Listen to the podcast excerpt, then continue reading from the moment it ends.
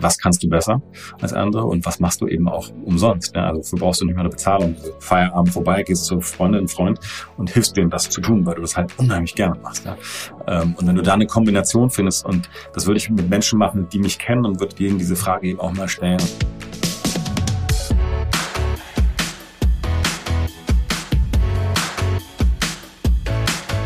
Der Lebensunternehmer-Podcast. Der Podcast für dein glückliches und selbstbestimmtes Leben mit Johannes Ellenberg.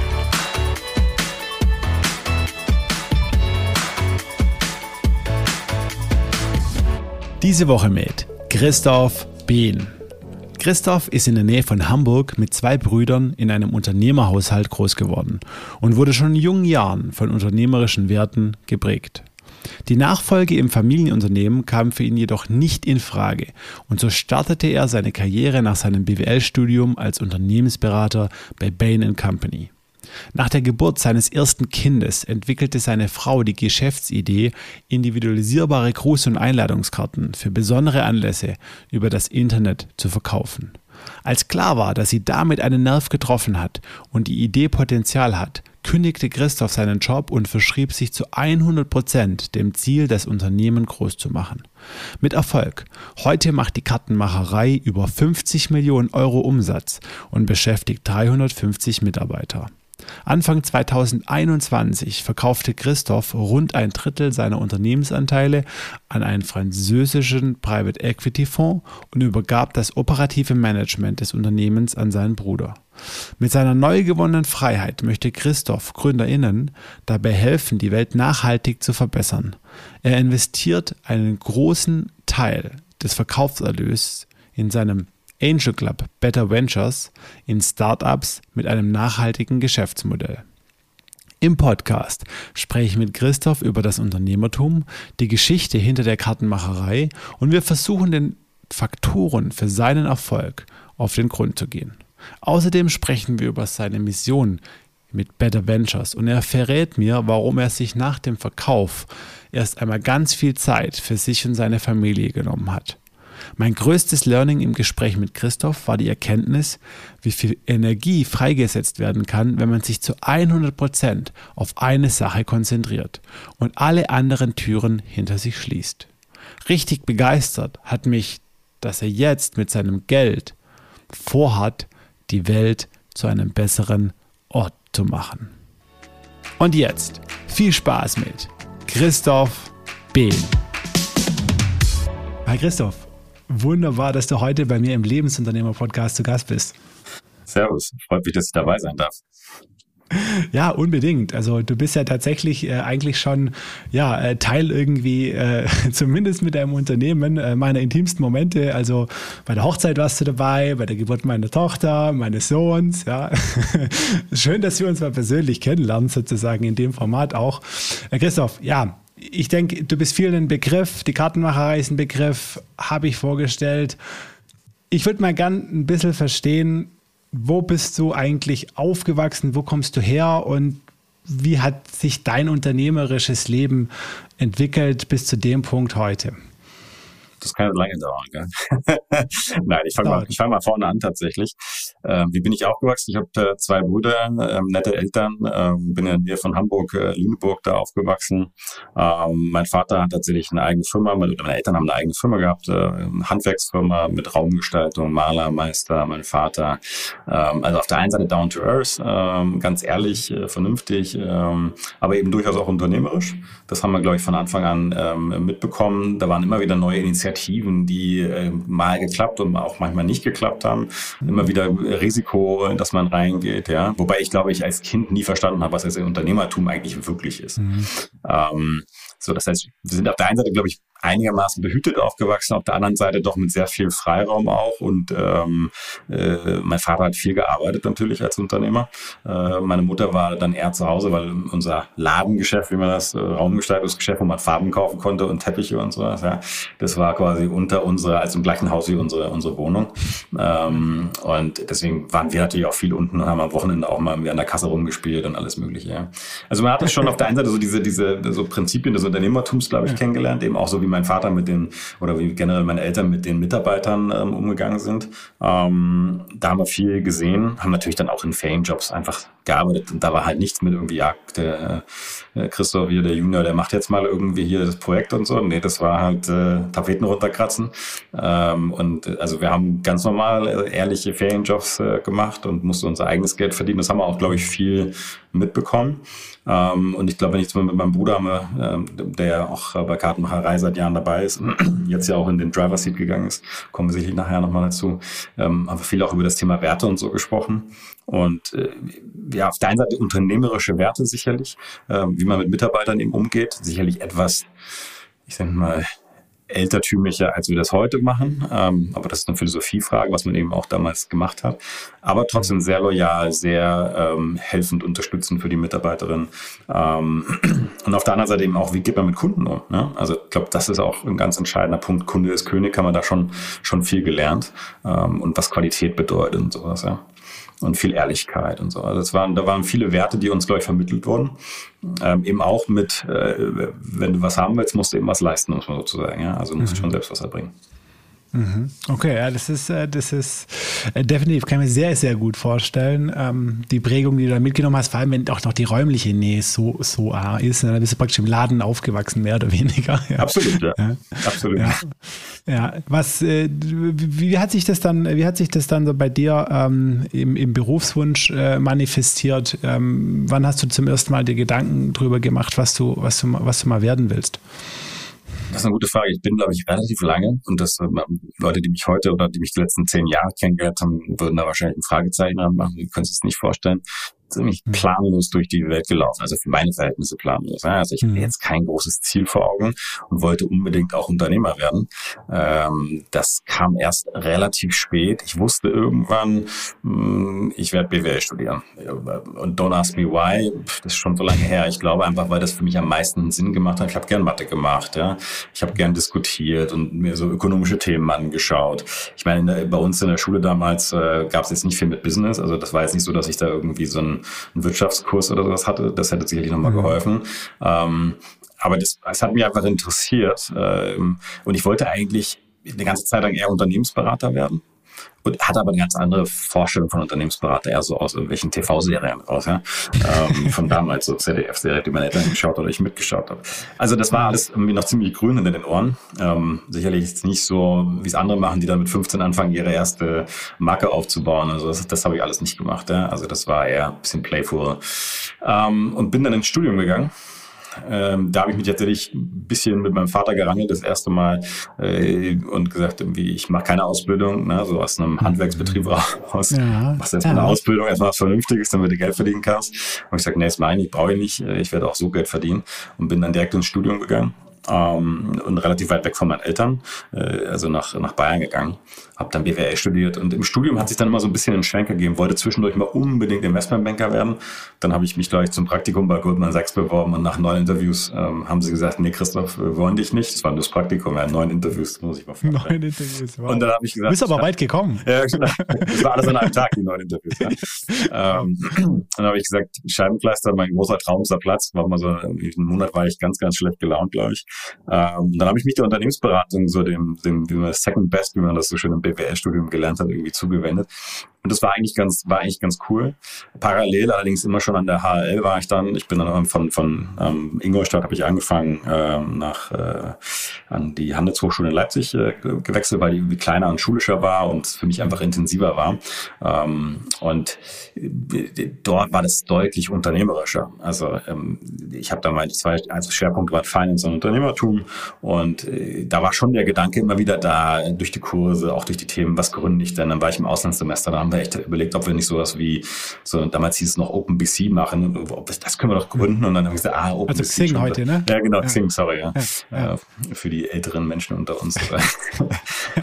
also da waren viele Ideen ne, von Sushi-Kette, die man ja auch noch von damals kennt, oder. Wein-Online-Handel war es, glaube ich, sogar mal. Also da waren viele Sachen, ähm, aber getraut habe ich mich nie.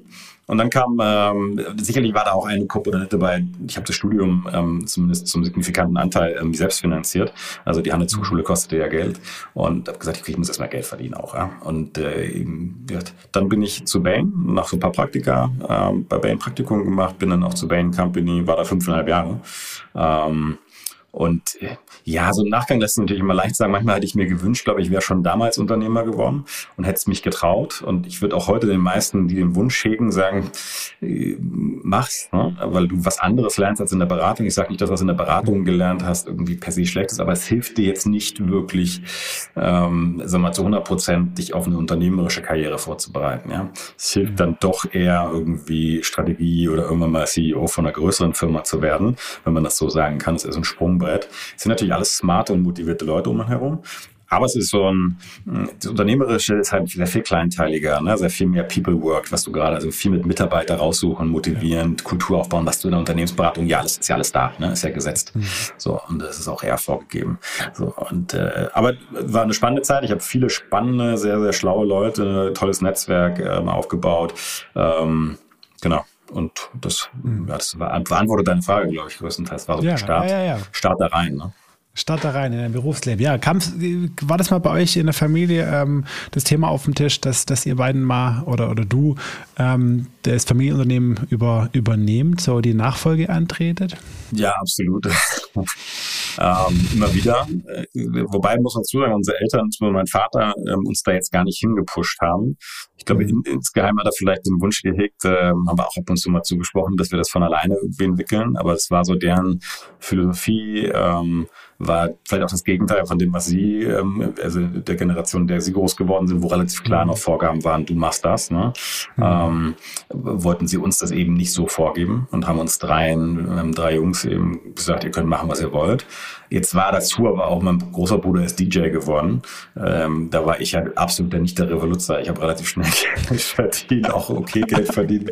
Sondern Beratung. Ich habe ein gutes Studium gemacht und mein Bruder, der hat sich halt durchgekämpft. Ähm, ja. Und ist heute erfolgreicher DJ, aber es war halt eine lange, also wie, wenn man sich das ja. DJ so, also da, da, war ich nicht der Revoluzer, um sozusagen. Es ja. fiel mir recht ja. leicht, meinen Weg dann irgendwie durchzuboxen. Ja. Ähm, und äh, aber die Diskussion gab es natürlich schon, ähm, war auch immer im Gespräch, aber ja, ich glaube, ich wollte mich freistrampeln. Also ich wollte meinen eigenen mhm. Weg gehen. Ähm, Menschen, die mich kennen, wissen, dass ich gehe äh, meistens meinen eigenen Weg. Das ist irgendwie eine meiner größten Schwächen und Stärken zugleich, würde ich sagen. Ja?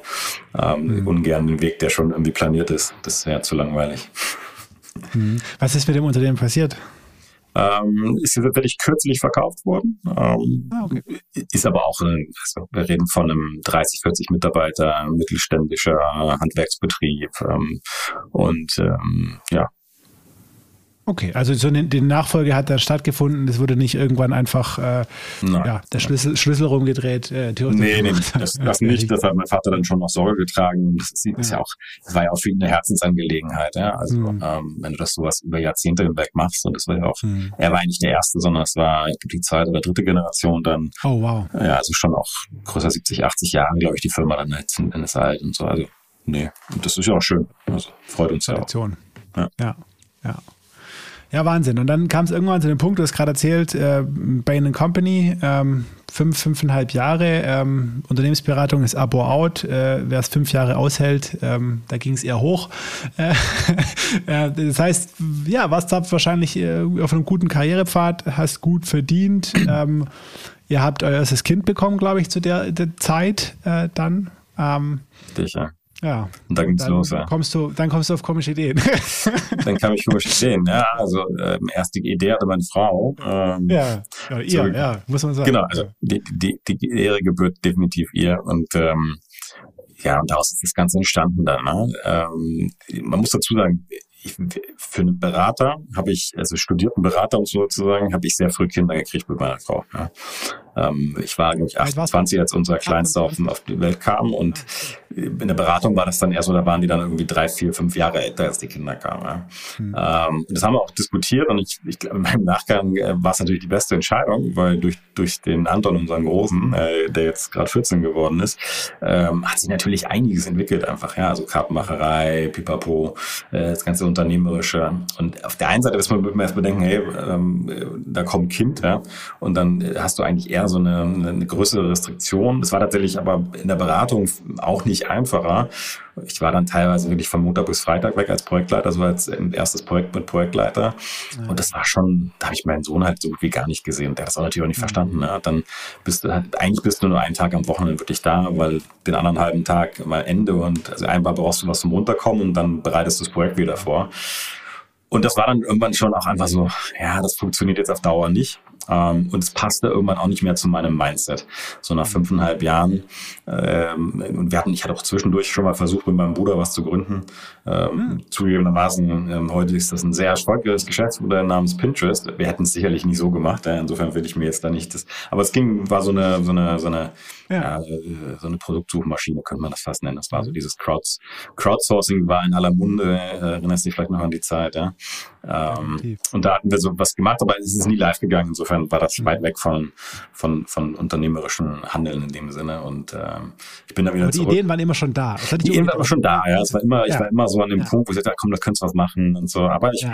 zu gewissen deswegen ist auch das meiste, was ich heute eigentlich tue, ist, wenn ich Unternehmerinnen habe, die sagen, hey, wie hast du das gemacht? Und ich habe was, ich habe es viel zu spät gemacht. Macht's einfach, ja. Und das, was ihr lernen werdet, das kann euch keiner nehmen. Ja, und ihr werdet wahrscheinlich deutlich mehr spezifisches Wissen und Erfahrung ähm, euch reinholen, wenn ihr das mal ein, zwei Jahre versucht habt zu gründen, als dass ihr irgendwie in einen Konzern oder in die Beratung oder Investmentbank geht. Da lernt ihr natürlich auch was, ähm, aber ihr lernt was anderes. Ihr lernt nicht das, was ihr braucht, um in eurer eigenen Firma irgendwie erfolgreich zu sein. Ja. Und äh, deswegen ist mein Tipp immer, probiert's aus. Ja? Probiert's aus. Ähm, ja, witzigerweise haben wir dann gegründet, äh, als, als eigentlich Kind schon da war, wo der Druck etwas größer ist und die, diese Restriktionen, ne? Also du kannst, also ich muss ja Geld verdienen, in Anführungszeichen. Ja, eben. Auf der anderen Seite, hat, man, ja gut, man, also man hat ein bisschen was gespart und so. Man hat natürlich mhm. drauf geachtet, einfach mal, ich sag mal, ich habe dann lange keine Hosen gekauft und war halt wieder bei Aldi einkaufen, was du als Berater jetzt nicht unbedingt musst. So, ja. ja. Ähm, und das geht dann schon. Also, und ich glaube, diese Restriktion, dieses ist ja auch etwas, wo man sagt, okay, du fokussierst dich halt zu 100 Prozent oder eher so mal 100 plus X ja, ähm, auf diese Firma. Mhm. Und das waren schon sehr lange Nächte, das war jetzt nicht weniger Arbeitszeit dann, aber es war eben für, für, für die eigene, fürs eigene Portemonnaie, aber eben auch für, für die eigene Freiheit. Ne? Also wir haben das getan, was wir, sagen wir zumindest im Großen und Ganzen, ja, irgendwie jetzt die Buchungen machen oder irgendwie Aufträge zu korrigieren, war jetzt sicherlich nicht mein Lebenstraum. Aber es gehörte eben zu dem großen Ganzen dazu und, und ähm, ja, zu der Zeit wollte ich vor allem einfach auch frei sein. Ne? Frei sein und ähm, und das war halt der größte Ausdruck von Freiheit, die eigene Firma aufzubauen. Mhm. Ist, glaube ich, auch heute immer noch, wobei, wenn sie dann größer werden, verliert man in gewisser Weise die Freiheit, je nachdem, wie man die Firma strukturiert. Ja. ja. Ja, das, das ist, glaube ich, auch ein ganz, ganz wichtiger Punkt. Da, da können wir, kommen wir später auch nochmal drauf. Äh, ja, dass man da auch aufpassen muss, dass man sich dann nicht, nicht auch wieder einen Käfig baut äh, als Unternehmer und dann irgendwo auch wieder gefangen ist. Ähm, lass uns doch diesen, diesen Moment nochmal, nehmen uns das ein bisschen mit in diese, in diese Situation, äh, wo dann ihr beiden irgendwie ähm, gerade frische Eltern geworden, alles irgendwo noch emotional, aber auch schwierig. Machen wir uns nichts vor. Alle, die Kinder wissen, ist, dass das erstmal auch das Leben verändert. Ja, ähm, und ähm, ja, und deine Frau dann irgendwie mit dieser, mit dieser Idee äh, zu dir kommt. Kannst du dich da noch erinnern, wie das genau gelaufen ist und wie dieser Prozess dann aussah und, und die Gespräche, die Entscheidungen, äh, bis ihr dann irgendwie, ja, dann auch, ja, letztendlich dann auch mal das dann formal gemacht haben, eine GmbH, weil das, das geht ja auch nicht von, von jetzt auf nachher. Nee, das war ein langer, war, war ein langer Weg, ne? Ähm, sieht man ja auch, denn so ist 14, die Firma ist 11. Also da sind drei Jahre dazwischen gewesen, zwischen dem einen und dem anderen. Ähm, die, die, Idee hat meine Frau gehabt und sie kam irgendwann, äh, wie war das? Sie, wir waren in Düsseldorf zu der Zeit, ähm, in der Wohnung und ähm, unser war ja noch gar nicht da, aber es war kurz, äh, drei, vier Wochen vor Entbindung, hat sie eine Karte von einer, von einer guten Freundin von ihr bekommen, eine Geburtskarte oder Geburtsanzeige. Ähm, und das fand sie irgendwie eine schöne Idee, hatte sie vorher aber noch gar nicht so häufig bekommen. So einfach so, hey, Kind ist da und äh, äh, danke für die Geschenke und sowas, ja. Und mhm. wie groß, wie schwer, äh, Geburtstermin, kennst du alles, ne? So, mhm. das fand, fand sie irgendwie total schön. Ähm, unsere Hochzeitspapeterie hatte sie selbst noch gemacht ähm, mit, einer, mit einer Agentur.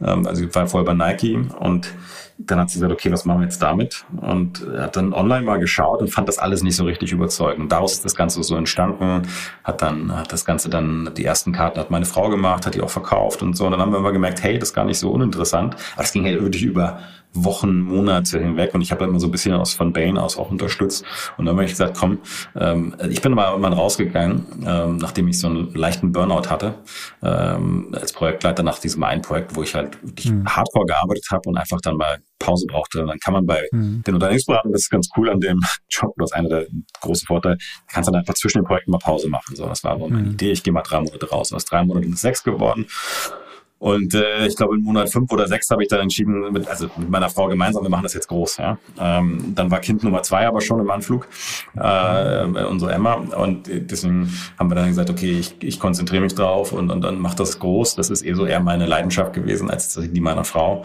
Ähm, die kommt eher so aus dem kreativen Bereich ja? und, und Marke und, und sowas.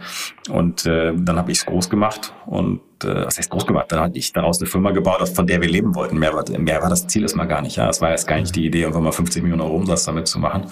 Ähm, das werden wir die Leute sagen, die mich kennen, sagen ja, okay, das war aber klar, dass es irgendwann kommt, weil äh, muss immer weitergehen, um es mal so zu sagen. Ja. Genau, aber das war also, das sind so viele ähm, also dieser Konflikt, den, den meine Frau und ich hatten, es durfte ja eigentlich gar nicht aus diesem sicheren Job rausgehen. Ja. Ähm, da haben wir viele Gespräche geführt, mein Vater dann auch mit zugehört, Freunde dazu geholt und so. Und auf der einen Seite war das so, hey, der Christoph, der schafft das schon ähm, und ihr könnt euch davon ernähren. Und auf der anderen Seite war es natürlich so dieses, willst du dieses sichere Ding da irgendwie weggeben, was du da hast und so, was willst du noch mehr als das? Da kannst du doch noch mehr, mehr Geld verdienen, ist doch super und so. Und ich war halt so komplett überzeugt davon, dass ich das, dass das jetzt funktioniert und ich das jetzt mache. Und ich glaube, wenn du das nicht bist, dann äh, wird's auch, ist es auch schwer, sowas irgendwas loszutreten. Ja? Weil am Ende des mhm. Tages brauchst du halt deine komplette Überzeugung, komplette Energie. Ja. Ähm, ich habe dann aber meine Frau überzeugt, dass ich es machen darf. Ähm, ich glaube, ähm, das ist einer der wenigen Kämpfe, die ich gewonnen habe. Ähm, äh, in so einer Ehe führt man ja viele, ähm, den sie nicht bereut, dass sie den verloren hat, sagen wir es mal so. Ja. Ja. Ähm, ja, und dann ging es dann recht gut los eigentlich. Ja? Also wir sind dann irgendwann in 2010, Ende 2010 sind wir live gegangen. Ähm, waren damals einer der ersten, die eigentlich so einen richtig coolen Konfigurator hatten. Also wir hatten wirklich einen technischen Fortschritt, ähm, ja. schöne Designs plus gute Qualität und alles Mögliche und so. Das, da haben wir viel dran gearbeitet und hat dann echt gut funktioniert. Ja? Aber sehr nah am Kunden mhm. eben oder an den Kundinnen eigentlich ja. eher. Ja. Du hast das ganz Entscheidendes gesagt, wie ich finde, äh, dass, dass, du, dass du überzeugt warst. Und das will ich gerne verstehen, ähm, wie, wie, woher diese, diese Überzeugung kam. Ne? Also diese 100% Überzeugung, dass du es schaffst. Weil das glaube ich auch, dass es eine wesentliche Erfolgskomponente ist. Äh, aber woher kam die bei dir? Ja, ist eine, ist eine gute Frage. Ne? Also ähm, die, die ich mir auch schon mehrfach gestellt habe. Und ich glaube, die, manchmal ist das, also in so einer Situation ist es ja nicht nur das ähm, an sich selbst glauben und davon das überzeugt sein, mhm. und das ist diese Idee, die funktioniert. Also wir haben ja jetzt erstmal nur was besser gemacht. Es war, der Markt war da, das habe ich gesehen, ja, das haben wir alle gesehen. Ähm, wir haben auch gesehen, dass wir das besser hinbekommen. Wir haben auch gesehen, dass wir es signifikant besser hinbekommen. Wir haben gesehen, dass wir Kunden finden, die das kaufen und das toll finden. Mhm. Ähm, wir haben gesehen, dass wir das auch irgendwie profitabel hinbekommen. Also wir hatten schon die verschiedenen Komponenten da. Es ist ja ähm, ein Geschäftsmodell, was man dann doch irgendwie relativ einfach verstehe und es aber trotzdem auch ein Geschäft, es ist ein Markt, in dem wenig Leute unterwegs waren. Also ich habe auch gesehen, dass die Konkurrenz jetzt nicht so verrückt ist, ja. Also wie heute, wenn du eine venture-finanzierte Industrie anschaust, da hast du halt irgendwie nur Top-Talents, die dann irgendwie Vollgas geben. Ja? Mhm. Das waren sicherlich so verschiedene Komponenten, die da so reingespielt haben. Ähm, auf der anderen Seite hat sicherlich auch der Druck einfach, der da war, zu sagen, ich brauche eine Alternative, weil ich wollte für mich privat einfach, für mich als meine als Person nicht wieder zurück in die Unternehmensberatung, ähm, äh, weil mir das nicht gut getan hat dann mehr. Also das mhm. hat mich einfach gestresst, hat mich kaputt gemacht. Ja? Mhm. Ähm, witzigerweise, weil das Unternehmertum hat mich trotz mehr Arbeit, mehr Verantwortung weniger gestresst. Ne? Also es hat mich, klar, auch da kommst du an deine Grenzen immer wieder. Ähm, aber es war, es war halt mehr verbunden mit Freiheit. Also niemand hat mir gesagt, was ich tun muss, versus ja. äh, ich konnte halt wirklich entscheiden, selbst entscheiden. Und ich musste natürlich auch selbst entscheiden oder wir mussten Entscheidungen treffen. Das hat mir aber mehr Spaß gemacht. Ja. So zehn Jahre später guckt man dann mit einem anderen Auge manchmal drauf. Ähm, aber das, äh, ja, das war das, so. Ich glaube, dass dieses, manchmal, wenn du sagst, du willst irgendwas partout mhm. nicht, also dieser Druck auf der, also eine Restriktion und Druck hat natürlich den Druck auf mich, den Erfolgsdruck auch erhöht. Ja? Und hat dieses, ich muss jetzt beweisen, erhöht. Ja. Manchmal, wenn du das nicht hast, kann ich, sehe ich halt auch um mich herum, ja, siehst auch irgendwie Leute, die, ich sage mal, Überfluss aufwachsen, mhm. äh, denen fällt es manchmal schwer, dann auf etwas Neuem komplett Gas zu geben, weil der Trade-off halt nicht so groß ist. Und bei mir war der extrem groß und ich glaube, dass mir das tatsächlich sehr geholfen hat. Ja. Ja, also diese berühmt-berüchtige Tür hinter sich komplett zu schließen, den Schlüssel wegzuschmeißen oder die Brücke hinter sich zu verbrennen, wenn man auf die Insel einmarschiert. Äh, genau das, sich also richtig zu committen und dann halt nur noch eine Richtung zu haben, die nach vorne. Absolut. Ja. Ich hatte zu der Zeit, was man so als Unternehmensberater eben auch bekommt, äh, aus dem Netzwerk heraus, äh, die Möglichkeit eben auch noch Freelance-Unternehmensberater nebenbei zu machen, wo man dann irgendwie Ta Tagessätze 1000 Euro plus ja. und so. Das hätte ja. ich, wäre schön, schön. Ich habe gleich, ich habe ja kurz drüber nachgedacht und gesagt, nee, das meine ich. Wenn ich das wow. mache, bin ich defokussiert auf der einen Seite und der, der, der Trade-off ist einfach nicht mehr groß genug. Ja? Und ich kenne auch genügend Leute, die dann da in gewisser Weise hängen geblieben sind. Und ähm, ja. weil das halt gute Ausreden sind. Man verdient da gutes Geld, ja, das skaliert mhm. halt nicht so und so, aber das ist ja schon schön und so. Und wo soll man das doch einfach und ich kann das frei steuern. Alles richtig. Genau der Grund, warum ich gesagt habe, ich, ich lass mich gar nicht erst darauf ein, sondern ich, äh, ich mache mich jetzt abhängig davon, dass diese Firma funktioniert. Ja? Ähm, und, wow. und, ja, und das war, glaube ich, äh, war natürlich in, gefühlt ein größeres Risiko, aber wie das immer ist, ähm, in, in BWL oder in Finance, dann lernt man das ja, äh, größeres Risiko kann eben auch ein größeres Upside mit sich bringen, ja? größeren Return und äh, bei uns ist es sich ausgegangen, bei vielen geht es sich vielleicht nicht im ersten oder im zweiten Aufschlag aus, da kann man nur Durchhalteparolen rausgeben, aber äh, klar, so ist es halt, das bedeutet halt nur nur eine größere Erfolgschance oder dass es der, der, der Payout irgendwann mal größer wird. Ähm, aber am Ende des Tages ist es eben auch mit größerem Risiko verbunden. Ne? Wow. Crazy. Ja, aber das ist, das ist, das ist echt super wichtig, was du sagst, vor allem auch in der, mit dieser Perspektive und der Möglichkeit.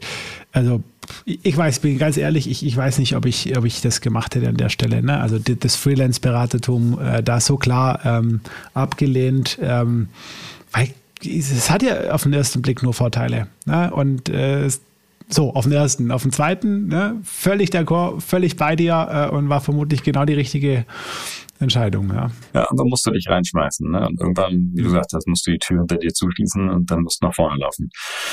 Und äh, ich meine, es klingt immer so, weißt du, das ist so Survivorship Bias. Natürlich, äh, jetzt lässt sich leicht sagen, jetzt ist der Christoph irgendwie erfolgreich. Ja? Und und, und natürlich fällt es schwer, wenn du dann drei Jahre gemacht hast und es nicht erfolgreich ist und äh, was machst du dann? Ja, klar, also, das lässt sich leicht sagen. Aber äh, mal dahin gesagt, wir sprechen jetzt heute wahrscheinlich nicht drei Stunden lang darüber, welche Sachen alle nicht geklappt haben. Äh, es haben viele Sachen nicht geklappt und ich habe auch vorher Sachen gestartet, habe ich ja auch schon kurz angedeutet, die, die nicht geklappt haben und das gehört eben auch mal dazu. Und ich, am Ende des Tages fragen mich dann immer Gründerinnen so, hey, woher weiß ich denn jetzt, ob ich die Tür hinter mir zuschließen soll oder nicht. Hm. Ende des Tages kann euch das keiner sagen, außer ihr selbst. Ja, ihr müsst euch reinhorchen. Ähm, es hilft auch nichts damit, irgendwie mit 200 Leuten darüber gesprochen zu haben. Also es hilft vielleicht schon. Ich sage, du kannst deine Datenpunkte sammeln, aber du musst in deinem Bauch, in, und ich werde es eher eine Bauchentscheidung, ja. Du musst halt mit voller Inbrunst sagen, ich mache das. Und dabei darf man auch nicht vergessen, dass es, glaube ich, auch eine ganze Menge Mindset ist. Ja? Also ich war schon immer jemand, der gerne seinen Willen durchsetzte früher. Heute ist es, dass ich, dass ich das besser dosieren kann und äh, gerne für das Richtige eintrete und nicht nur, ob es mein Wille ist oder nicht. Ja? Ähm, früher war das eher mein eigener Wille ähm, und war sehr stur und das hilft dir natürlich in solchen Momenten. Ja? Also in anderen Momenten, wenn du ein großes Team führst, ist es eher nicht förderlich. das bist, die Erfahrung habe ich auch gemacht. Die ist etwas, äh, sagen wir, jünger, die Erfahrung. Aber äh, also das äh, ist definitiv äh, natürlich ein, ein Vorteil, äh, wenn du das richtige Mindset mitbringst, ja, was dir einfach hilft, bestimmte Risiken einzugehen, Entscheidungen zu treffen, ja, und nicht lange rumzueiern und so. Und ich glaube, das Mindset habe ich schon zu einem gewissen Grad mitgebracht. Ja. Ja, das ist spannend. Also das sind, das sind, das sind zwei Komponenten, äh, die meiner Meinung nach, äh, ja, die dann die richtige Kombination sind. Und genauso ist es bei euch ja gelaufen. Ne? Du hast gesagt, Datenpunkte gesammelt. Das heißt, ihr habt letztendlich ein Geschäftsmodell nebenbei verprobt, ohne ins volle Risiko zu gehen. Also Stichwort Lean Startup, ne, mal ja. klein anzufangen. Aber damals gab es noch nicht Lean Startup. Ja, ja. nee, gab's hat noch nicht. keiner das Buch geschrieben gehabt. Und ich glaube, Steve Blank hat seine ersten Vorlesungen dazu gemacht und so. Aber ja, genau. genau. Das war so die Zeit. Und im Grunde war es nicht ja. Das vollkommen recht. Ja. So, und, und ne, Datenpunkt sammeln, so beides. Nicht, weil es gibt ja auch das andere Extrem. Ne? Das ist so diese ähm, blind, blinde Naivität, sag ich mal, oder einfach nur das Mindset und Chaga äh, wird schon, ich renne nach vorne. Ähm, kann in seltenen Fällen natürlich auch funktionieren, aber ist vielleicht dann doch nicht ja. der beste Weg. Ne? So Kombination. Finde ich spannend. Ja. Ja, es gibt ja. da nicht den richtigen Weg, glaube ich. Ne? Und du musst, äh, des Tages musst, bist du halt äh, mit dir und deinem Co-Founderin, ähm, mhm. wir haben es ja alleine gemacht, ja? also musst jetzt halt in einem Boot und musst dich dann, musst dann immer wieder äh, dich motivieren, ne? immer wieder wirst du Rückschläge haben und ähm, damit musst du klarkommen. Das heißt, du brauchst einfach eine sehr, sehr hohe Überzeugung davon, dass, dass du oder dass ihr das als Team hinbekommt. Ja? Und äh, wenn du das nicht hast, wenn du nicht diesen Drang zum Tor hast, wenn du nicht diesen unbedingten Willen hast zu gewinnen oder irgendwas zu schaffen oder was zu verändern, dann ist das, glaube ich, einfach brutal schwer. Ja, weil du wirst so viele Leute um dich herum haben, ähm, die, die Nein sagen, die sagen, das klappt doch nie und ach, mach doch das. Hatte ich ja auch, ne? hatten wir alle. Und ähm, das ist dann einfach schwer, das tagtäglich immer wieder ähm, zu hören und dagegen zu gehen. Und du wirst eben auch Misserfolge haben. Es wird halt vieles nicht im ersten Schritt klappen. Ja? Mhm. So viele Themen, die schief gehen können und auch werden. Davon musst du einfach ausgehen. Und wenn du da nicht so eine Durchhaltekraft hast und Durchhaltevermögen hast, oder wie die Amerikaner mal schon sagen, Resilience, ja, mhm. ähm, dann ist schwer. Dann ist schwer, glaube ja. ich, ja. Also eine ganz wichtige Eigenschaft ähm, dieser ja. Zukunft, dann die Resilienz zu haben und, und durchzuhalten. Ja, ja. ja. Du hast das, das vorher was ähm, gesagt, ähm, ein Wort, äh, Wort benutzt, Erfolg. Ähm, erfolgreich und erfolgreich sein. Ähm, ich denke, das ist ziemlich schwierig, das dir abzusprechen, dass du, äh, dass du erfolgreich bist. Ja, so. Ähm, aber was bedeutet denn eigentlich Erfolg für dich? Das ist eine gute Frage. Also die hat sich dann irgendwann auch, äh, also ich habe die Firma gegründet und ich habe mich selbstständig gemacht damals äh, mit dem Ziel, davon leben zu können. So, jetzt sind wir heute einiges darüber hinaus, dass man davon vernünftig leben kann, muss man ganz klar sagen. Und das sehen wir auch immer noch heute als absoluten Luxus und, und ähm, Privileg an. Ja. Und ähm, ja, das ist das eine, dieses klassische wirtschaftliche. Ne? Das andere ist, finde ich ja eher, was hast du denn eigentlich verändert auf dieser Welt? So, das ist für mich auch eine wichtige Erfolgskomponente. Und ich glaube, noch viel wichtiger ist so, wie habe ich mich denn persönlich entwickelt, ja, und mein direktes Umfeld, ja, also ähm, das Menschliche, das finde ich. Und das ist auch mehr in den Vordergrund getreten. So die ersten drei bis fünf Jahre war wirklich das Thema wirtschaftlich. Wie schaffen wir eine Firma, die nachhaltig bleibt und wächst und, und irgendwie profitabel ist? Und dann wurde es eigentlich immer mehr, ne? also weil wir dann auch gemerkt haben, wenn wir das wirklich wollen, dann brauchen wir eigentlich auch eine Kultur und ein Team und ähm, eine Art und Weise, wie wir zusammenarbeiten, ähm, die nachhaltig ähm, Innovationen schafft, die nachhaltig Wachstum fördert, ähm, die miteinander vernünftig umgeht, damit du nicht einen extrem hohen Churn hast und so. Ja, und das Ganze haben wir dann, glaube ich, jetzt in der letzten Stufe. Ähm, da bin ich jetzt momentan nach dem nach dem Teil Exit, den wir gemacht haben, gerade so ein bisschen etwas Pause eingelegt, sagen wir es mal so. Ja, wobei Better Ventures ähm, läuft läuft ja jetzt schon, läuft ja jetzt auch schon an mit, mit Cedric und Tina. Und da ist eben, haben wir jetzt noch die nächste Stufe durchgezündet oder zünden wir sie gerade, dass es auch noch darum geht, sagen wir, Produkte oder Geschäftsmodelle ähm, zu suchen, ähm, die, die die Welt wirklich verbessern. Ja, ich glaube, wir leben in einer Zeit, wo das mehr und mehr äh, notwendig ist und auch den Menschen mehr präsent ist. Aber ja, ich glaube, ähm, Erfolg ist äh, ist relativ und zwar nicht relativ zu anderen, würde man jetzt wahrscheinlich vermuten, sondern zu, mhm. wie du damit umgehst. Ne? Also ich glaube, ähm, äh, es gibt Menschen, die sind mit 100 Millionen auf dem Konto irgendwie sagen, sie sind nicht erfolgreich und andere sagen irgendwie, ich habe 50.000 auf dem Konto und kann damit so toll leben, ja? ähm, weil ich das mache, was ich tue und weil ich mit tollen Menschen zusammenarbeite mhm. und weil ich jeden Tag äh, tausend von Menschen vielleicht durch das und das beeinflusse oder inspiriere und so. Deswegen glaube ich, ist ein sehr subjektives ähm, Thema und für mich ist es ein Mix daraus, beziehungsweise es ist mehr aus dem, aus dem wirtschaftlichen Drang hin, hin zu, ähm, wie können wir Menschen und dann auch nachhaltig die Welt verbessern. Ja. Mhm. Spannende Perspektive und vermutlich auch was, was man sich ja ab und zu mal ähm, wieder neu fragen muss. Ja, in unterschiedlichen Lebenssituationen und mit unterschiedlichen Kontoständen kommen da wahrscheinlich auch unterschiedliche Definitionen. ja, klar. Also mit der ersten Million auf dem Konto ja, war das natürlich etwas, das und, und ähm, da hätte ich glaube ich vor fünf Jahren so gar nicht drüber gesprochen, mal, mal zugegeben. Ja. Ähm, das war definitiv natürlich eine Frage, die dann plötzlich kam, so jetzt habe ich die Million auf dem Konto, jetzt kann ich das und das machen. Was heißt denn das, was ist denn das nächste? Und dann habe ich gesagt, ja, das könnten jetzt zehn werden, so. Oder, mhm. Ja, okay. Ja, aber ist es das, was den Unterschied macht, habe ich mich, da haben wir uns dann gefragt auch, ja. Und es wurde immer weniger wichtig. Ähm, klar, Geld in dieser Welt, in der wir leben, in unserem System, ist nicht unwichtig und ist natürlich schon so, mit, mit mehr Geld hast du auch mehr Möglichkeit, du hast auch mehr Verantwortung zugegebenermaßen. Mhm. mancher nimmt sie wahr, mancher nicht so, ja. Mhm. Ähm, aber ähm, es ist trotzdem ein Privileg, ja, aber ich sage auch, das kommt eben auch mit einer Verantwortung äh, daher. Und, und dann ist, musst du immer die Frage stellen, was gibt es dir denn? Ja, so, und das nächste mhm. Auto kaufen hat mir dann irgendwann auch einfach nichts gegeben. So, also mhm. wir sind schon so, dass wir gerne Convenience haben und auch schöne Dinge schätzen, aber eben nicht im Überfluss, wo du sagst, boah, das muss jetzt einfach nicht sein. Ähm, mhm. Sondern ähm, dann geht es schon eher darum, irgendwie gesund und vernünftig zu leben. Also mit dem Freiraum, den wir immer kümmern uns eher darum, dass wir irgendwie wieder fitter werden. Also Unternehmer, unternehmerisches mhm. Dasein war für mich zumindest mit, mit viel körperlichen Trade-off verbunden. Ja, viel gegessen und viel getrunken und zu wenig mhm. Sport gemacht. Mhm. ähm, und das versuche ich jetzt gerade mal wieder ein bisschen eins einzuholen. Ähm, und da, da, da stecke ich dann eher Geld und, und Zeit rein. Und dann, wie gesagt, mein eigenes Wohlbefinden, eigenes Wachsen auch dann tatsächlich. Ähm, und dann eben die Netzwerke, ne, die wirkliche, das, was nachhaltig auch was verändert. Ja. Mhm. Meinst du, also pauschalisieren ist immer schwierig, aber ich denke, ähm, man, kann, man kann es zumindest mal verallgemeinern, ähm, dass der Mensch als solcher oder, oder zumindest viele Menschen, die Mehrheit, äh, Erfolg in erster Linie oder im ersten Schritt über die wirtschaftliche Komponente für sich definieren ähm, und erst wenn sie ein gewisses Level erreicht haben, sich vielleicht die Frage erstellen, was Erfolg eigentlich noch sein könnte.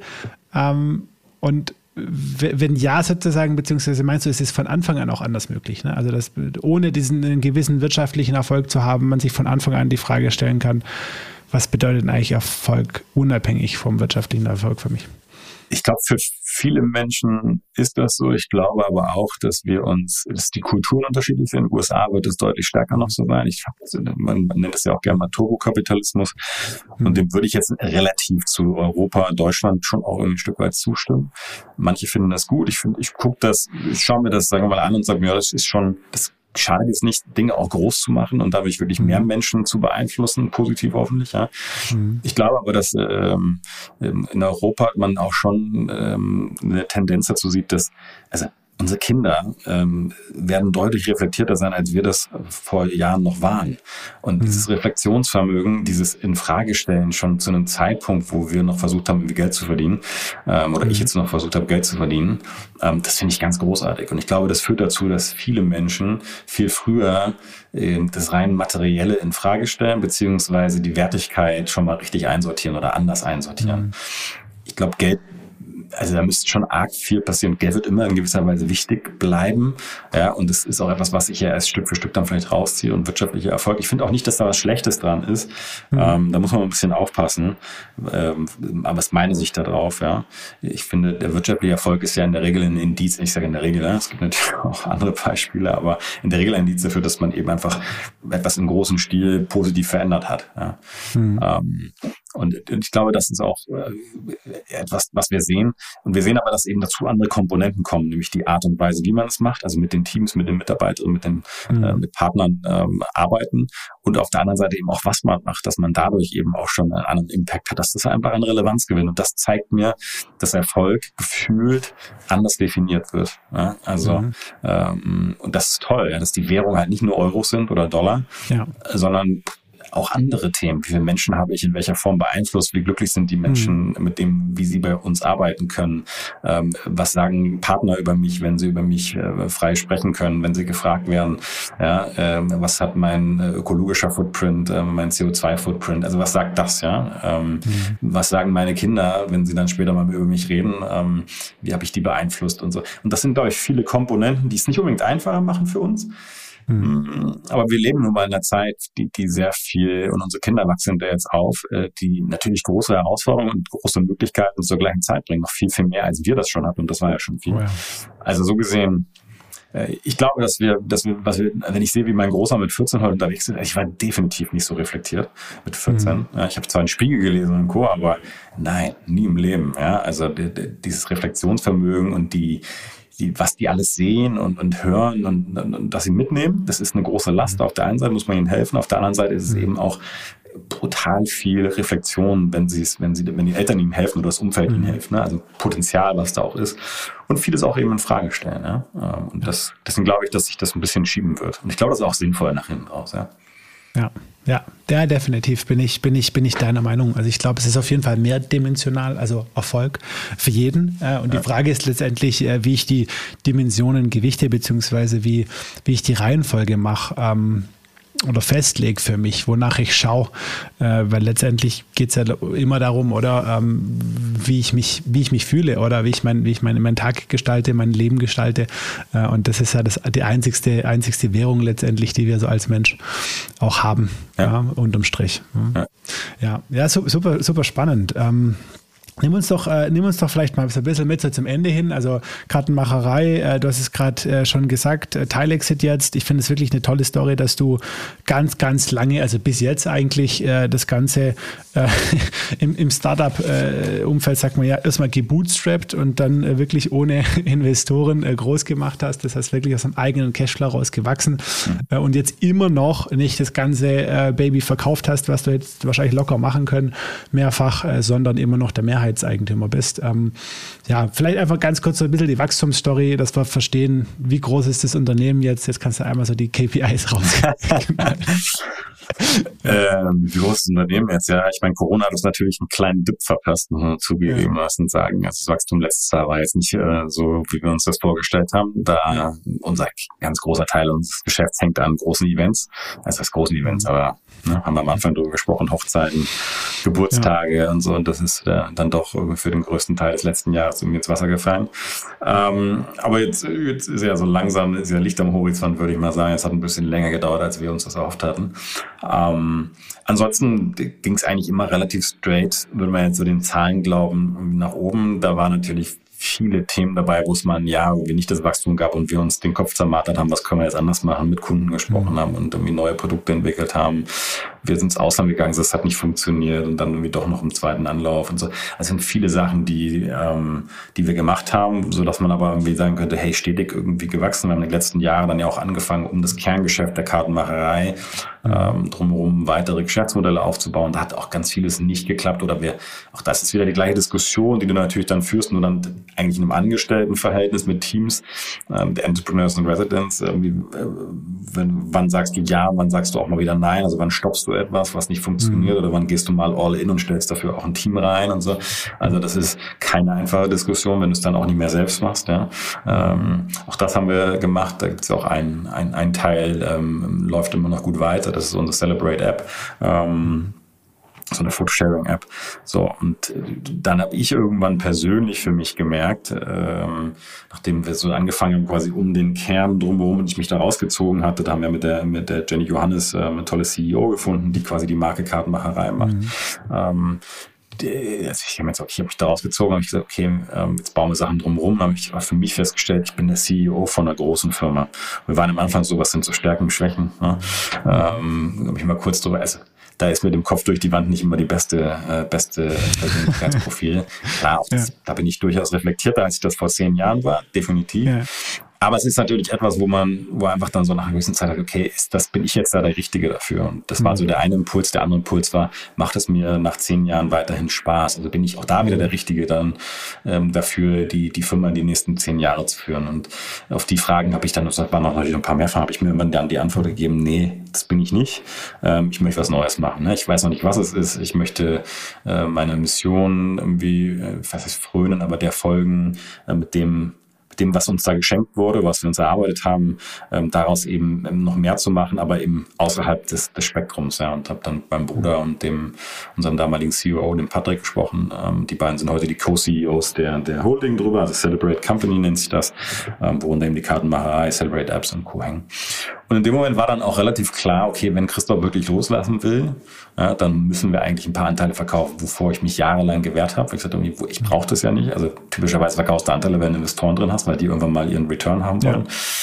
Ja. Ähm, und wir waren wie seit jeher profitabel. Das heißt, ähm, das Geld war jetzt nicht das Thema, aber es war tatsächlich ein, es war so ein Loslassen-Effekt. Ne? Mhm. Auf der einen Seite, auf der anderen Seite eben haben wir auch gesagt, äh, wir sind ähm, Marktführer in, in Europa in unserer, in unserer Nische, ähm, aber eben sehr zentral in Deutschland, Österreich, Schweiz und haben dann daraus gesagt haben, es würde Sinn machen, einen Investor ähm, an, an, dabei zu haben, sofern wir jemanden finden, mit dem wir wirklich kulturmäßig auch irgendwie klarkommen. Das war keine einfache, mhm. keine einfache Hürde. Also die war schon da. Wir haben viele gesprochen, gesagt, nie im Leben. Ähm, würden wir nicht machen, wir verkaufen unsere Seele. Ähm, und haben dann mit EMZ aber jemanden gefunden, wo wir auch bis jetzt äh, nur, nur positive Beweise gefunden haben, äh, wo es tatsächlich für uns funktioniert. Mhm. Ähm, und zu sagen, hey, wir brauchen einen Partner, mit dem man eben auch Firmen kaufen kann oder ähm, Teams, also Teams dazu kann, ja, damit man auch international zum Beispiel oder in andere Kategorien wachsen kann. Was wir glauben, was uns, äh, was der Kartenmacherei, wenn man jetzt über eine, eine, eine nachhaltige Firma nachdenkt, auch in die nächsten 10, 20 Jahre eben helfen kann, dass man nicht nur an einem einen Nische hängt.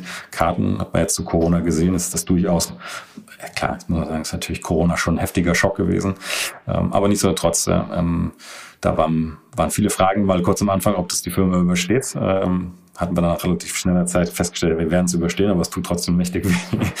aber dass man einfach ein bisschen auf breiteren Beinen aufgestellt ja. ist. Ja. ja. Ja, ja. Das Team ist, glaube ich, heute 350 Mitarbeiter, Mitarbeiterinnen wow. groß, also schon recht groß geworden. Ja. Wow. Wow. War das die schwerste Entscheidung, die du bisher so in deinem unternehmerischen Leben treffen musstest, da jetzt äh, dich rauszuziehen, den Investor mit an Bord zu nehmen? Oder gab es da, gab's da eine andere, andere, die du sagst, die schwerer für dich waren? Ich glaube, die Schwere ist immer in Relation zu dem, wo du gerade stehst. Ne? Also mhm. aus einer heutigen Sicht, na klar, also wenn man jetzt auch so rein abstrakt drüber nachdenkt, ist natürlich Firma mhm. zu verkaufen, den CEO-Titel, Posten, die Macht und auch die Möglichkeiten und diese ganzen, diese mhm. zehn Jahre irgendwie, damit das ganze Baby aufgebaut zu haben, das mhm. wegzugeben, das war schon ein krasser Move. Ja? Also mhm. ähm, das hat auf der einen Seite war es total befreiend, auf der anderen Seite war es habe hab ich echt schlecht geträumt, ne? also ganz schlecht geschlafen und für mich so, also fuck, ey, ist das das Richtige und so und du hast krasse Zweifel natürlich daran, aber naja, das ist ja auch, das ist ja die Intensität des Unternehmerdaseins, ja. Also das mhm. finde ich gehört ja auch ein Stück weit dazu. Unternehmerisches, ähm, also unternehmerischen Job zu haben, also ein Unternehmen aufzubauen, ist halt einfach sehr emotional intensiv. Wenn man das nicht an mhm. sich ranlässt, kann man vielleicht auch machen, aber es ist einfach, also kann sich fast nicht gegen wehren. Ne? Mhm. Ähm, was ja aber auch irgendwie dazugehört. Aber dann braucht man, deswegen brauche ich auch gerade ein bisschen mal eine Pause, weil es halt so emotional war das letzte Jahr jetzt natürlich auch. Also mhm. erst war so dieser komplette Downturn, mhm. ähm, plötzlich war es Geschäft weg und äh, dann haben wir, habe ich mich rausgezogen relativ früh, weil schon klar war, dass ich mich rausziehen wollte und haben das Ganze ein bisschen beschleunigt, dass mein Bruder und der Patrick eben operativ übernehmen. Das war keine einfache Entscheidung. Es ging innerhalb von drei, vier Wochen war ich quasi raus. Ja?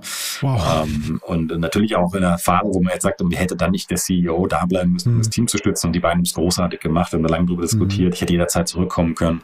Aber ich habe gesagt, hey, wenn ihr das jetzt in die Zukunft bringen wollt, dann solltet mhm. ihr die sein, ähm, ja, die, die, die es eben auch in die Zukunft bringen. Ich bin hinter euch da, ich kann jederzeit sprechen, ja. so, aber ja. ihr müsst es machen. Also, und dann haben wir gesagt, ja, stimmt, wenn wir es jetzt nicht machen, wann dann? So, ja. ja das war natürlich eine harte cool, Entscheidung. Das war auch für mich eine harte Entscheidung, weil ich habe ja in dem Moment auch losgelassen und ich habe ja. gemerkt, wie alle, wie es trotzdem, also wie es eine schwierige Phase war, ja. ja. Wo wir irgendwie, ich glaube, wow, die Woche krass, zweimal stimmt. mit dem Team All Hands gemacht haben, um zu sagen, wo das Geld steht, quasi, muss man dazu sagen. Ja. Ähm, es war keine einfache, war, war tatsächlich nicht einfach, aber die beiden haben das grandios gemacht mit dem ganzen Team dahinter. Und das hat mir natürlich dann auch das Backup gegeben. Dann war es eher so irgendwann an diesem Punkt so, fuck, die brauchen mich gar nicht. Warum habe ich eigentlich letzten, das habe ich eigentlich die letzten zwei, drei Jahre gemacht. Ja? Aber das gehört eben auch dazu. Ähm, und, und das war eine schöne Erfahrung. Also es ist auch schön zu sehen, wie mein Bruder und auch der Patrick, ne, die man, mein Bruder ist ja seit neun Jahren dabei, dann eben auch durch diesen neu geschaffenen Freiraum dann einfach über sich hinauswachsen und dann Sachen schaffen, zu denen ich sie vorher, denen ich ihnen vorher gar nicht den Freiraum gegeben hätte, weil ich ja mhm. eben da war. Ja? Also das ist auch toll zu sehen. Und da lernt man ja auch viel draus, vor allem wenn man auch Kinder hat, denen man das irgendwie auch so ja. mitgeben möchte vielleicht. Ja. Also das, also es ist äh, multidimensional, sehr emotionales Jahr gewesen und äh, sicherlich die Entscheidung für im Verkauf Verkaufsmoment auch die war nicht einfach. Ähm, wobei auch da gebe ich immer, würde ich immer den Tipp mitgeben, sofern man die Möglichkeiten hat, Nein zu sagen. Ja, das ist natürlich, wenn man Investorinnen mhm. drin hat, ein bisschen schwieriger. Aber sofern man die Möglichkeit hat, Nein zu sagen, ähm, würde ich mir diese auch immer vorbehalten und nicht un mhm. unter Druck irgendwas tun. Und wir hatten die Möglichkeit, bis zum Schluss zu sagen, nee, wir machen das nicht, wir wären auch so durchgekommen. Mhm. Also es war wirtschaftlich jetzt nicht das Risiko mehr da, dass die Firma es nicht schafft, sondern es war tatsächlich, es war wirklich unabhängig von Corona, war der mhm. Verkauf geplant, äh, Teilverkauf geplant. Ähm, und wir haben es da hinten ausgemacht, weil wir tatsächlich einen Investoren gefunden haben mit EMZ, die uns überzeugt haben, wo wir gesagt haben, mhm. den können wir das machen und da glauben wir daran, dass wir gemeinsam und dass auch unsere Kultur dabei sich nicht verändert und schon gar nicht negativ verändert. Ja. Mhm. So eher positiv. Also, und das sehen wir mhm. jetzt auch momentan. Ähm, ja, das war sicherlich eine, eine spannende Phase. Ja. So die Nacht, die Nacht vorm Signing, also vor der Vertragsunterschrift, war kurz. war intensiv oh, und ja. kurz und äh, ja, es war, also es war ein, ein Achterbahn der Gefühle, sagen wir es mal so, ja. Eiskern, ja. Also in so einer Situation war ich noch nicht, aber ich kann es ich kann's erahnen. Ja, ich habe einmal äh, die Mehrheit bei der Firma verkauft. Das war ist ja nicht so gelaufen wie bei dir, aber es ist, äh, ist definitiv ein emotionaler Moment, ja. Der Mitarbeiter von mir hat das letztens äh, ganz gut, äh, oder jetzt nicht mehr Mitarbeiter, aber gut, dass er noch unsere Firma ist, vielleicht schon, aber wie auch immer. Hat das letztens ich glaube, das letzte Jahr, ich hatte Geburtstag vor ein paar Wochen und hat geschrieben, herzlichen Glückwunsch und äh, ich weiß gar nicht, was ich dir wünschen soll, weil das letzte Jahr zu übertreffen ist ja so gut wie unmöglich, oder? Und ich sagte, ja, das ist wahrscheinlich ganz gut. Und äh, also äh, das stimmt, ne? Also von wirklich Firma fast weg, äh, Corona und dann irgendwie ein knappes Jahr später irgendwie Anteile verkauft ja. und dazwischen ja wirklich so viele verschiedenste. Also war schon, war schon sehr intensiv, aber auch sehr lehrreich und, ähm, ja, und befreiend. Mhm. Du hattest jetzt aber, ähm, auch wenn du jetzt Pause machst, was ich übrigens auch sehr, äh, sehr clever finde oder wirklich ein, ein gutes, ähm, ja, ein gutes Role Model irgendwie auch ähm, darstellt, hattest du vorher aber ja schon irgendwo einen Plan, was du in deinem Leben so noch erreichen willst, unternehmerisch? Hattest du deine Mission irgendwo schon, schon gefunden? Ne? Genau, ich würde es eher Mission als Plan. Ähm, also als wir damals, ich damals auch raus bin aus der operativen ähm, Verantwortung bei, bei Celebrate Kartenmacherei, mhm. ähm, hab ich, haben wir ein kleines Team mitgenommen, mit dem wir diese Firmen drumherum gebaut hatten. Das waren mhm. Tina, Cedric und noch ein paar andere und haben dann überlegt, okay, was machen wir jetzt mit unseren Fähigkeiten? Ne? Und mhm. die Mission war dann relativ schnell, das war auf der einen Seite meiner und das Team hatte aber auch seine eigenen Vorstellungen. Und äh, da ging es eigentlich darum zu sagen, wir wollen irgendwie Gründerinnen helfen, weltverbessernde Firmen zu bauen. So, das war und das klingt jetzt erstmal ähm, relativ abstrakt. Dann dachten wir erst, jetzt bauen wir einen Accelerator. Ja, haben wir auch, mhm. hast du ja eine gewisse Erfahrung drin, habe ich gelernt. Ähm, und äh, haben dann für uns aber festgestellt, nee, Accelerator ist es nicht. Haben sehr viele Interviews, klassisch Lean Startup gemacht. Äh, back to the Roots. Ähm, ich glaube, wir haben keine Ahnung, 100, 200 Interviews geführt mit Startups, mit Gründerinnen eben und mit Investoren und mit Accelerators und äh, ja, einfach Leute, die so in diesem Umfeld unterwegs sind. Und haben dann für uns festgestellt, nee, das ist es nicht. Ähm, jetzt bauen wir ein, baut das Team, also ich sage mal, ich bin da schon mit dabei. Momentan machen sie das zum größten Teil, weil ich gerade mal die ähm, Freiheit bekommen habe von den beiden, äh, dass ich ein bisschen durchschnaufen darf. Ähm, und die, die, die beiden kümmern sich maßgeblich darum, mit dem Team einen Angel Club zu bauen, ähm, mhm. wo wir eben ähm, als, also ich als Angel, aber eben auch andere Angels ähm, eben in solche Firmen, die die Welt besser machen, investieren können, äh, weil wir für uns eben gesehen haben, auch aus vielen diversen Gesprächen aus, dass das ganze Thema Angel Investments ähm, ein Riesenpunkt ist. Äh, also Accelerators gibt es viele, es gibt viele Fonds, also deutlich mehr als es noch vor letzten Jahren gab. Es gibt dann hinten raus, wieder bei den großen Runden wird es ein bisschen schwierig, aber so dieses Thema ähm, erste Investorinnen finden mhm. und zwar gute, passende erste ja. Investoren ja, ja, in einer vertretbaren Aufwand. Ähm, das ist immer noch nicht wirklich gelöst. Und wenn man dann in den USA rüberschaut, die machen ja ein, die sind ja dank Turbokapitalismus und Silicon Valley ein bisschen uns voraus, da würde man mal so behaupten. Ne? Ähm, da sieht man, dass eben ein Großteil eben über Angel Clubs, Angel Netzwerke investiert wird. Und mhm. das wollen wir jetzt auch in Deutschland, Europa irgendwie Möglichkeiten. Aber mit diesem Anker alles, was die Welt besser macht. Ja. Mhm. Und das ist auch Teil der Mission.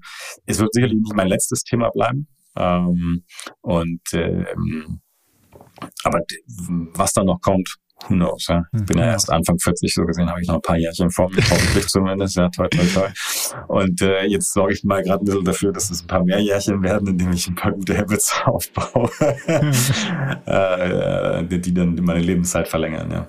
Ja, cool. Das heißt, du hast noch nicht, äh, nicht komplett die Seiten gewechselt und hast dich äh, in, den, in den grauen Sessel, äh, grauen großen Sessel der Investoren äh, gesetzt und machst dich da bis, äh, bis ans Lebensende bequem, sondern kannst dir vorstellen, auch mal wieder aktiver in den Driver Seat zu gehen und nochmal was ja, Eigenes absolut. zu bauen. Also absolut. Ähm, ich glaube, das Einzige, was mich davon abhalten würde, wäre der Trade-off ähm, mhm. namens Kinder, Familie, eigener mhm. Körper. Das sind so die drei Sachen, die bei mir am ehesten hinten runtergefallen sind. Das ist bei jedem Unternehmer, jeder Unternehmerin, glaube ich, was eigenes, aber es mhm. fällt immer irgendwas hinten runter. Also wer, es ist mir zu viel Bilderbuch, wenn das anders funktioniert. Ähm, und das muss man einfach, äh, das ist etwas, wo ich für mich noch nicht die Lösung gefunden habe. Ähm, so mhm. wie ich es die letzten zehn Jahre gemacht habe, möchte ich es, glaube ich, nie nochmal machen. Ähm, das war ein harter Weg und ähm, ja, von Erfolg gekrönt. Aber äh, und ich glaube, ich brauche jetzt einfach die Zeit, auch noch ein Stück weit drüber nachzudenken. Das ist dieses ähm, das Investorendasein ist jetzt sicherlich nichts, was, ist, was mir auf den Leib geschneidert wurde, aber es ist auch so ein bisschen Giving Back. Ähm, mhm. Wir haben viel gelernt, wir haben wirtschaftliche Möglichkeiten bekommen und ähm, es ist einfach ein toller Spirit, ne? Und du lernst natürlich auch brutal viel, wenn du mit Gründerinnen sprichst und diese Geschäftsmodelle verfolgst. Und wie viele Geschäftsmodelle wir im letzten Jahr gesehen haben, ist unglaublich, ja. Wie viele Leute wir kennengelernt haben, ist auch mal was ganz mhm. anderes. Also ich glaube, das ist sicherlich total spannend, auf lange Sicht auf der Investorenbank zu sitzen. Das ist schon etwas, an dem ich momentan knabbern würde, wenn ich, wenn das jetzt so gegeben wäre. Und glücklicherweise kann ich das ja ändern. Und wir haben ja auch bei, bei Better Ventures gesagt, dass wir das ähm, jetzt, dass wir keinen Fonds machen. Ne? Das ist nicht mhm. der Plan, einen Fonds zu machen, auch weil uns irgendwie 80 Prozent der Leute, mit denen wir gesprochen haben, vielleicht macht doch eh irgendwann einen Fonds. Mal, vielleicht äh, belehren sie uns irgendwann alles besser. Und ich glaube es nicht, ja? sondern wir wollen eben, ja. wollen eben das Beste aus den verschiedenen Welten vereinen, nämlich ja. founder-friendly zu sein, ähm, weltverbessernde Themen und trotzdem irgendwie auch Investoren die Möglichkeit zu geben, sich zu engagieren, wie das eben Angels auch tun wollen, auch die eigene Entscheidung zu treffen. So, ähm, und da versuchen wir ein Modell zu finden. Ähm, und ich glaube, dass das auch wieder unternehmerisch ist. Ja? Also auch das mhm. Geschäftsmodell so zu bauen, was Tina Cedric und ich mit ein bisschen Unterstützung, sagen wir, was wir da jetzt gerade bauen, das ist eben ähm, sehr unternehmerisch. Ja? Das ist halt nicht einfach ein Fonds machen. So. Ähm, und auch ich sage nicht, dass nicht falsch verstehen, Fonds machen ist nicht einfach, ja, aber es ist halt mhm. der Default, den, den, ähm, ja. den, den viele halt gehen. Und ja. da wollten wir was anderes bauen. Ja? Und ähm, ja. ist natürlich wieder potenziell größeres Risiko, hoffentlich auch größeres Upside, who knows, ja. Mhm. Ähm, aber das, und Upside in dem Fall tatsächlich, ähm, meine große, unsere große Vision ist da, glaube ich, einfach nach hinten raus das größte Angel-Netzwerk, das größte Angel-Club, äh, die größten, meisten Angel-Finanzierungen in dem Impact-Bereich äh, geschaffen zu haben in Europa in den nächsten Jahren. Das wäre toll, ne? wenn wir dadurch, ich sage mal, ein europäisches Silicon Valley-Antrieb, äh, aber auf dem Impact-Seite hinkriegen, das wäre mhm. ein Traum. Ne? Und da ist es mir ehrlicherweise relativ egal, was nachher auf meinem Konto landet, wenn ich nachher, wenn ich nachher ja mal über den Jordan gehe und den letzten zehn Minuten ref also reflektiere, was mhm. passiert ist. Und ich sage, hey, das haben wir aufgebaut, da warst du mit dabei, da warst du mhm. irgendwie mit Ideengeber und Initiator. Und dann macht mich das stolz. Ja? Und ich glaube, das macht mir Spaß. Und dann, dann da sitzen wir dran. Ja, und äh, mal schauen, mal gucken, wie's, wie wie es da vorangeht, sagen wir es mal so. Cool, cool. Das ist wirklich eine richtig tolle Mission. Better Ventures ähm, unbedingt mal abchecken. Packen wir auch natürlich alles äh, zu Christoph in die, in die Show Notes. Ähm, du hast auch nochmal, ich glaube, einen ganz wichtigen Punkt äh, angesprochen, wenn ich ein bisschen reingehen will. Vor allem, weil du jetzt irgendwo durch bist. Du hast gesagt, du hast dich und deinen Körper sozusagen und, und sag mal, Bad Habits in, in, die, in die Richtung wirklich geschunden. Also bis kamen alle einfach zu, zu Kosten, äh, dein unternehmerischer Erfolg und die Situation, in der du jetzt bist, kam zu Kosten von deiner eigenen Gesundheit. Ähm, jetzt nimmst du dir den Zeit und, und bringst das alles wieder in Ordnung. Das sieht man auch übrigens, äh, wenn ich das mal so sagen darf, wir sprechen über Zoom, ja. Kommst mir nicht mehr ungesund daher, so übers Bild.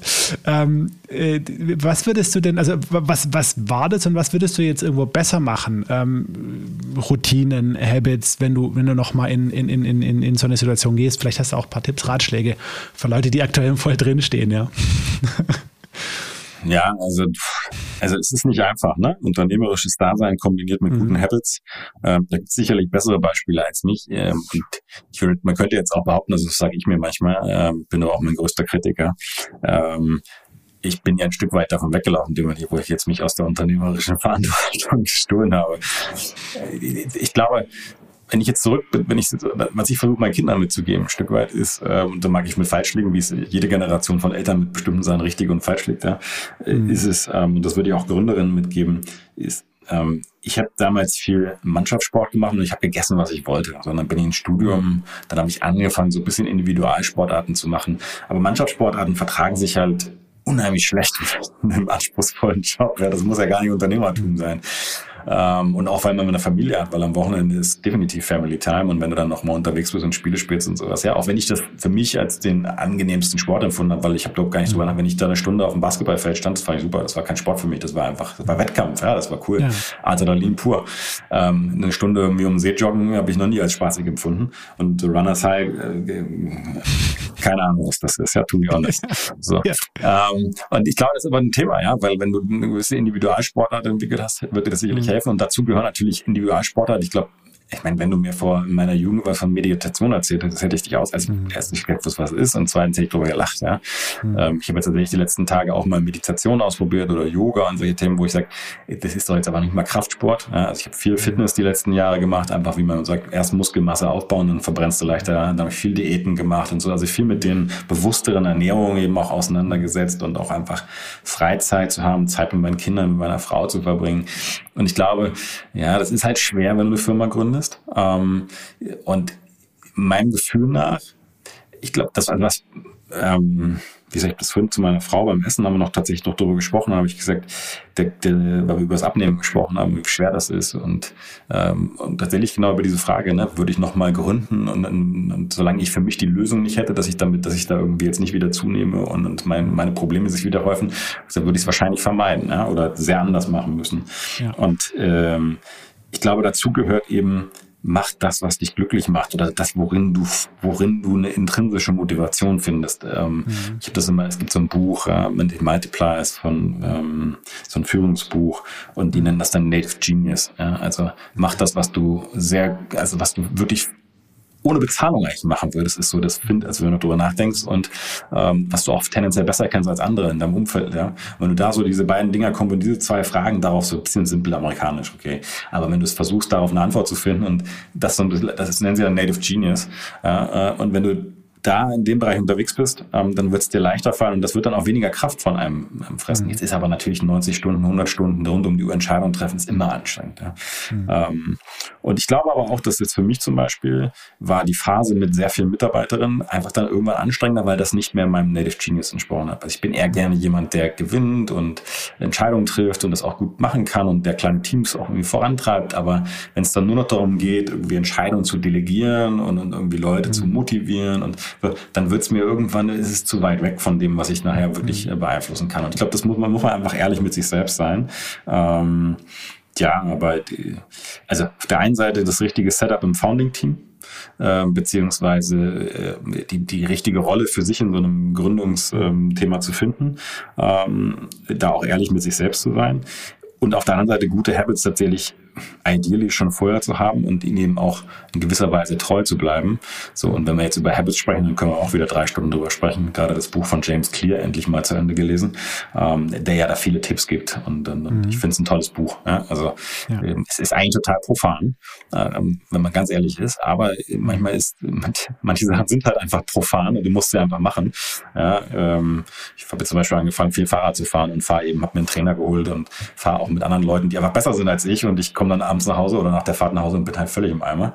Ähm, aber ich habe es halt durchgezogen, ähm, habe es auch mal nicht geschaut, aber abgebrochen. Aber mhm. es reizt mich halt dann irgendwie, ne, irgendwie einen Ansporn zu haben. Also es gibt ja verschiedenste Mittel und Wege, ähm, dich dann selbst ein bisschen accountable zu halten. Mhm. So, ne? mhm. ähm, aber einfach ist es nicht. Also ich habe immer den größten Respekt davor. Ähm, und irgendwas kommt immer zu kurz, muss man ganz klar sagen. Und diesen Trade-off muss man eben auch eingehen wollen und können. Und man braucht sehr verständnisvolles Umfeld und vor allem Partner und ja, mit den Kindern und Verständnis ist schwierig. Ähm, mhm. Die verzeihen ihm das, glaube ich, nicht unbedingt so, aber ja. äh, naja. Man kann leider nicht alles haben zur gleichen Zeit. Ja. Das ist leider, ja. das ist leider die Realität. Ne? Ja, yeah, the struggle is real, wie es so schön heißt. The struggle is real, ja. Und ich, schön, ja. du musst einfach in dich reinhorchen. Und wie gesagt, es gibt Phasen, da arbeitest du die Nacht durch und, äh, und, und machst alles Mögliche. Und dann muss es eben auch andere Phasen geben. Ja. Ähm, und ich glaube, wichtigerweise, den, den einen großen Tipp, den ich jedem geben würde, ist irgendwie, sucht euch frühzeitig Leute, mit denen ihr über euch, an euch arbeiten könnt. Also ich habe mhm. äh, erst relativ spät dann aber eben auch Coach mir geholt und äh, heute einen Coach, ähm, mit der ich einmal alle zwei Wochen an mir arbeite. Äh, unterschätzt es nicht. Und äh, selbst wenn ihr toll und stark und als möglich seid, ähm, Reflexionsvermögen ähm, und an euch arbeiten ist einfach unglaublich wichtig. Leute, ne? Das ist ein ganz ja. wichtiger Punkt. Ja, ja, definitiv. Also das ist, ähm, das ist, glaube ich, ganz ein ganz wichtige Erkenntnis, zu der ich auch erst äh, kürzlich gereift bin, sozusagen. Ja, äh, aber äh, da Entscheidungen auch nie bereut habe bisher, äh, da auf der Ebene zu investieren. Christoph, ähm, das war schon ein ganz, ganz tolles Gespräch. Ähm, da war super, super viel drin. Ich habe noch zwei, ähm, zwei Fragen für dich zum Abschluss, die ich jedem Gast ähm, stelle. Äh, die eine, die haben wir eigentlich praktisch schon so ein bisschen eingeleitet, äh, die wäre die nämlich äh, tatsächlich nach, nach einem Buchtipp oder Buchtipps, wenn du so ein bisschen zurückgehst. Also entweder jetzt klar kürzere Vergangenheit oder auch gerne, ähm, gerne auch bis in deine Kindheit, Jugend. Ähm, wenn du so ein, zwei Buchtipps äh, für mich hättest von Büchern, die dich wirklich geprägt haben, die so hängen geblieben. Sie haben gesagt, okay, irgendwas haben die mit mir gemacht. Welche wären das denn? Ich gehe mal der Reihe nach, was, mir, was am meisten mit mir gemacht hat. Und ich glaube, mhm. ähm, ich sage kurz was darum, das, das, das sage ich, glaube ich, jedes Mal. Also jemand, der schon mal einen Podcast mit mir gehört hat, kennt das, kennt den Buchtipp, wenn ich gefragt wurde. Das ist das Buch von Daniel Pink, Drive. Mhm. Und es geht darum, was Menschen motiviert. Ne? Ja. Ähm, und das haben wir uns, mein Bruder und ich haben das vor so sechs Jahren war das, haben wir uns gefragt, okay, waren wirtschaftlich erfolgreich, aber unser Net Promoter Score, mhm. also die Bewertung in ja. unseren Teams war nicht so prickelnd. Dann gesagt, okay, was machen wir falsch? Und da sind wir auch unter anderem auf dieses Buch gestoßen. Ähm, ich habe das dann gelesen und es war wirklich komplett eye-opening. Ne? Also es ist ja Serie X versus Serie Y. Also sind Menschen mhm. per se darauf aus, dich mit dir zu schaden oder wollen sie eigentlich dir was Gutes? Und ja, wir sind alle wachsen in den klassischen Konzernen, Firmen wächst du auf mit die wollen dir eigentlich schaden, also die wollen dir nichts Gutes, die wollen nur ihren eigenen Vorteil. Äh, der Mensch ist im Grunde ein Egoist, bla bla bla. Und wenn du dann dieses Buch liest und die Studien dazu und du siehst, das ist ja eigentlich gar nicht so. Mhm. Genau da haben wir jetzt unsere, haben wir die Kartenmacherei und Celebrate quasi so aufgebaut und, und ähm, das funktioniert dann klar, also, da gibt's nicht den Blueprint, muss man ganz klar sagen. Aber es hat mhm. uns brutal verändert, ja. Und auch meine Sicht mhm. auf Menschen und wie ich mit Menschen umgehe und mit Teams umgehe und sowas, ja. Ähm, ein Riesenunterschied. Ähm, ich glaube, ein zweites Buch für, für alle, die die gründen wollen oder da gerade dabei sind, ist, weil es einfach so dermaßen realitätsnah ist, ist das The Hard Things About the Hard Things. Mhm. Äh, ich weiß nicht, ob du es gelesen hast, aber von Ben Horowitz. Ähm, ja. Sehr, sehr großer und erfolgreicher Gründer und dann auch Investor aus den USA ne, mit Andreessen ja. Horowitz, ähm, A16Z. Äh, mhm. Und die, das Buch ist zugegebenermaßen mit Venture-Finanzierung natürlich und so. Also das ist sicherlich, äh, wenn man voll am Rad dreht, ja. Ähm, ja. Aber äh, es zeigt die ganzen Extreme, was alles so passieren kann, wenn man eine Firma mhm. gründet mhm. und was alles so schiefgehen kann mit sehr vielen Erfahrungen, die er gesammelt hat und auch Tipps und Tricks und so. Ich würde jetzt nicht hinter jedem da sagen, mach ich würde ich genauso machen, aber alleine so dieses, es ist einfach ein spannendes Kompendium von ähm, ähm, Gründung, ja, und äh, wie es mhm. so ist, Unternehmer, Unternehmerin zu sein. Genau, und jetzt so personally, was ich jetzt zuletzt gelesen habe und was mich äh, am meisten gerade prägt, ist das Thema James Clear, ähm, mhm. äh, Atomic Habits, äh, weil ich es tatsächlich spannend finde. Ähm, wir sind so fremdgesteuert, ja? Mhm. Ähm, in dieser Welt und äh, viele große Firmen, GAFA und Co. und auch andere versuchen uns eben immer mehr zu steuern. Und ich sehe das gar nicht nur, also wir Erwachsene kriegen das glaube ich noch einigermaßen hin, sagen wir es mal so. Also ich mhm. bin schon auch was essen und so, weil ich auch viel Opfer von irgendwelchen Werbesachen mhm. mich beeinflussen lassen. Ähm, ja, aber gerade bei Kindern, also unseren Kindern, auch wenn sie 14, also Teenagern, wie krass die beeinflussbar sind und beeinflusst werden. So. Und deswegen finde ich gerade sowas wie ähm, eigene Habits, gute Gewohnheiten aufzubauen, ja. so extrem wichtig, wenn du das ist, also das ist die Fähigkeit, das ist die Metafähigkeit eigentlich, ja? Mhm. seine eigenen Habits, seine eigenen Gewohnheiten kontrollieren zu können und auch selbst zu steuern, anstatt sie durch Facebook und Co. irgendwie mal also ähm, ja. gestalten zu lassen.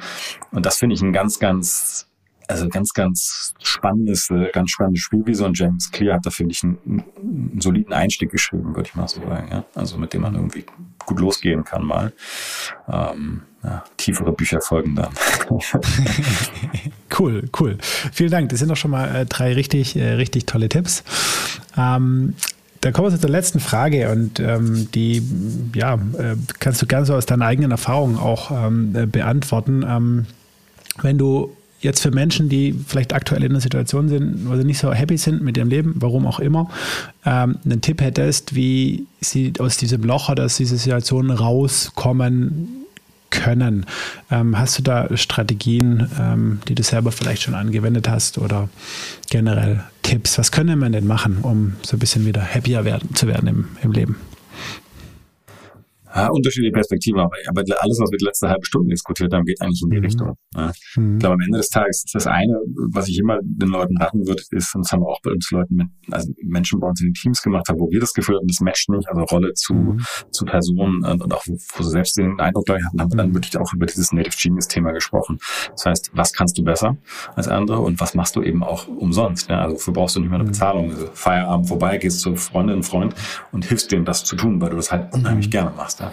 Ähm, und wenn du da eine Kombination findest, und das würde ich mit Menschen machen, die mich kennen und würde denen diese Frage eben auch mal stellen und da würde ich darüber diskutieren oder auch dann die zweite Komponente, Coach besorgen tatsächlich. Mhm. Ähm, sich helfen lassen ist keine Schwäche. Ähm, ich habe das lange als Schwäche ausgelegt und, ähm, und, und, selbst es gibt ja Menschen, die das gar nicht mit der Schwäche sich auslegen. Auch da würde ich mich mal zuzählen. Ähm, ist ganz viele, die sagen irgendwie, ich bin es nicht wert, dass ich gecoacht werde. Ja? Auch das ist kompletter Bullshit. Äh, nutzt das, seid es euch wert, dass ihr euch in den Mittelpunkt stellt, zumindest mhm. mal eine Stunde alle zwei Wochen könnt ihr euch das, ist das schon okay. Ja? ähm, und nutzt das und gesteht euch eure eigenen Schwächen ein. Ja? Also ähm, es fiel mir lange unheimlich schwer. Hm. Ja, und fangt an darüber zu reflektieren. Was ist euch wirklich wichtig? Ja, ähm, und, und äh, versucht mit Hilfe von, Hilfe von Coaching zu euch zu stehen und nicht zu dem, was andere euch sagen, was ihr tun solltet und was euch mitgegeben wurde. Ja. Also mit meinem Coach arbeite ich sehr viel eben auch daran, ähm, warum verhalten wir uns oder ich mich jetzt heute so, wie ich mich verhalte und ganz vieles ist ja irgendwie subconscious, ne? also das ist unterbewusst äh, aus Mustern, die wir jahrelang uns antrainiert haben. Da waren irgendwelche Events, sei es in der Kindheit. Ne? Das haben unsere Eltern vielleicht gar nicht oder Freunde oder Bekannte gar nicht mhm. schlecht gemeint, aber es ist einfach trotzdem entstanden. Mhm. Ne? Mhm. Du wolltest alles richtig machen als Elternteil und hast trotzdem alles falsch gemacht. Ne? Falsch. So ist das halt. Ne? Und ich habe ich ja vorhin auch schon gesagt. Und ich glaube, da damit einfach umgehen zu lernen, wo Verhaltensmuster heute herkommen und da, was ich gerade meinte, auch da in die Ownership zu gehen.